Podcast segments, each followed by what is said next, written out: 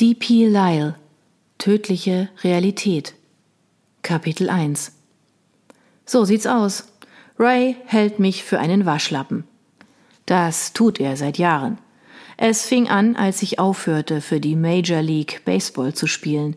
Ein paar Jahre pitchte ich für die Texas Rangers. Ich hatte es echt drauf.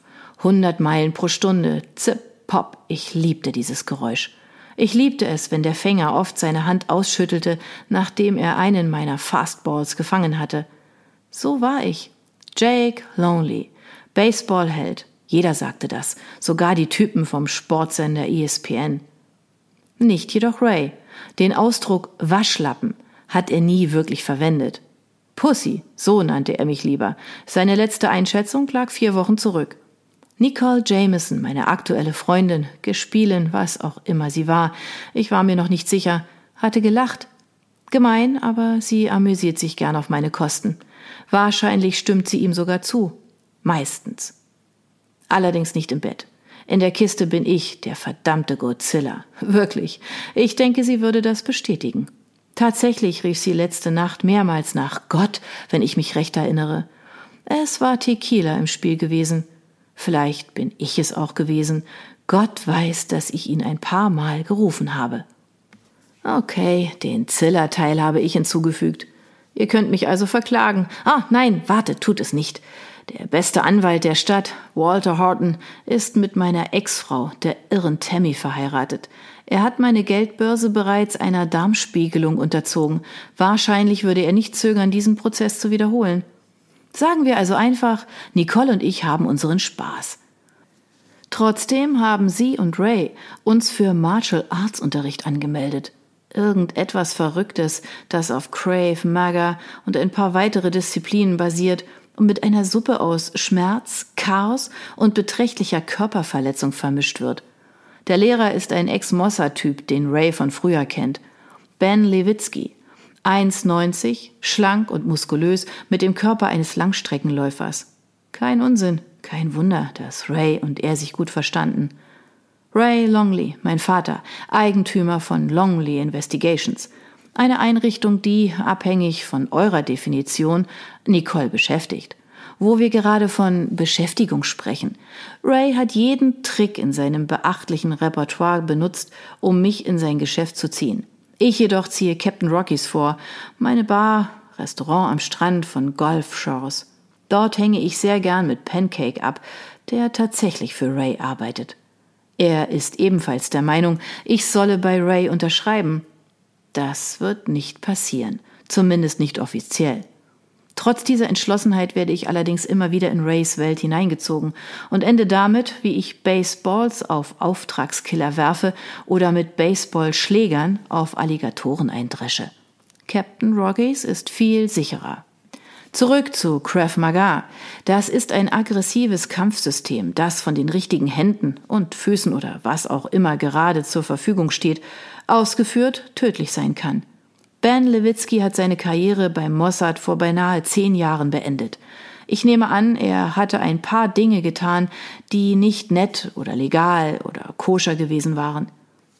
Heute besaß er ein Studio in Orange Beach, in dem er sein Wissen an Menschen jeder Altersklasse und jeden Ausbildungsstandes weitergab. Nicole und ich hatten bereits eine Trillion Stunden absolviert. Tatsächlich waren es drei Stunden pro Woche seit einem Monat, aber meine Hände fühlten sich an, als wären es Trillionen gewesen. Sie schmerzten, und sie zur Faust zu ballen, war ein längerer Prozess und geschah nicht in einem Augenblick. Das war auf keinen Fall ein gesunder Zeitvertreib. Ich meine, ich konnte meine Finger kaum um ein Bier schließen. Nicole dachte anders darüber. Sie liebte es. Ihren Händen ging es prima. Tatsächlich war alles an ihr prima, aber das ist eine andere Geschichte. Wir hatten unser morgendliches Training absolviert, gegen Sandsäcke geschlagen und getreten, waren umhergewirbelt und hatten danach ein paar Burritos zum Frühstück gegessen, die mein Koch für uns zubereitet hatte. Ich saß mit Carla Martinez, meiner Managerin, auf der Terrasse des Captain Rockies unter einem Sonnenschirm an einem Tisch. Sie war die eigentliche Geschäftsführerin des Ladens. Sie hatte einen Stapel Zeugs, das ich mir ansehen sollte. Checks, Papiere zum Unterzeichnen, Rechnungen und Bestellungen zum Absegnen und Inventarlisten, die meine Sicht verschwimmen ließen. Oh, Papierkram ist nicht mein Ding. Es war August und die Tagestemperatur, die laut Vorhersage die 30 Grad weit überschreiten sollte, hatte zu steigen begonnen. Ich hatte bereits zwei Gläser Eistee getrunken und arbeitete an meinem dritten. Nicole ging am Strand spazieren in einem roten String-Bikini. Nicht genug Stoff, um damit eine Shotgun zu stopfen. Der Traum eines jeden Exhibitionisten. Das war eine weitere ihrer herausragenden Qualitäten. All das zur Schau gestellte Fleisch zog jede Menge Blicke auf sich. Als sie den Strand heraufkam, drehte sich jeder männliche Kopf in ihre Richtung. Die meisten Frauen sahen ihr ebenfalls nach. Sie sorgte sogar dafür, dass ein Strandfußballspiel unterbrochen wurde. Na, da sie auf uns zukam, sah ich, dass sie ein paar Verfolger hatte. Zwei alte Knacker mit Metalldetektoren. Ich glaube nicht, dass ihr Fokus weiterhin darauf lag, Münzen zu finden. Perverse. Wo wir gerade von Fokus sprechen. Hörst du mir zu? fragte Carla. Klar. Was habe ich gerade gesagt? Dass wir mehr Rippchen und Hühnchen bestellen müssen. Sie lächelte. Und ich dachte schon, du wärst wieder in Tagträumen versunken. Schön, dass du multitaskingfähig bist. Das bin ich. Ich bin ein Multitasking-Freak. Ein Freak bist du, ja, sie lächelte wieder. Wie Nicole genoss es auch Carla, mir eine Lektion zu erteilen. Wenn ich so darüber nachdenke, genossen Ray und Pancake es ebenso. Sie drehte sich in ihrem Stuhl und sah den Strand hinunter, wo auch ich hinsah wo Nicole eine Fußspur dicht im Wasser hinterließ. Ich hätte es wissen müssen. Ich lächelte. Ich werde dieses Anblicks niemals müde. Du bist besessen. Irgendwie schon.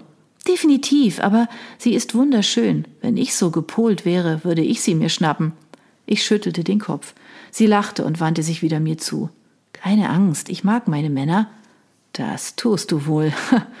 Nun, sagte Carla, du kannst all dein großartiges Multitasking-Talent nun einpacken, denn das war schon alles, was ich für dich hatte.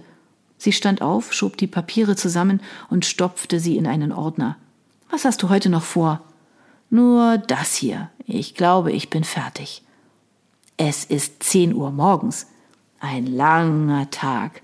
Ich lächelte. Sie bedachte mich mit einem Blick, den ich schon allzu oft gesehen hatte, der, der ausdrückte, dass ich unbelehrbar war. Übernimm dich nicht, sagte sie. Ich muss arbeiten. Wie gesagt, sie hat den Laden im Griff. Sie hatte sich bereits ein Stück vom Tisch entfernt und drehte sich noch einmal um. Oh, das hatte ich vergessen. Pancake hat vor einer Weile angerufen. Er wollte wissen, ob ihr hier seid. Sagte, er kommt vorbei. Irgendeine Ahnung, was er wollte? Niemand weiß, was er will. Das stimmte. Nicht, dass Pancake dumm gewesen wäre. Oh, weit gefehlt. Er war einer der cleversten Typen, die ich kannte. Aber er war in Ermangelung eines besseren Wortes schrullig. Und das ist freundlich ausgedrückt. Carla fuhr fort. Ich habe ihn gefragt, aber er sagte, er wolle dein Gesicht sehen, wenn er es dir erzählt. Das hörte sich nicht gut an. Schätze, du wirst es bald herausfinden. Sie lachte und ging in Richtung Bar davon. Nicole erklomm gerade die Stufen zur Terrasse und kam auf mich zu. Und was für ein Gang, wie auf einem Laufsteg.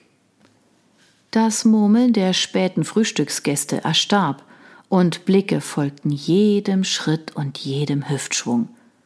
Sie streifte das hauchdünne Jäckchen über, das sie über einem der Stühle hängen gelassen hatte, und setzte sich. Hast du deine Hausaufgaben erledigt? Ja, das habe ich. Guter Junge.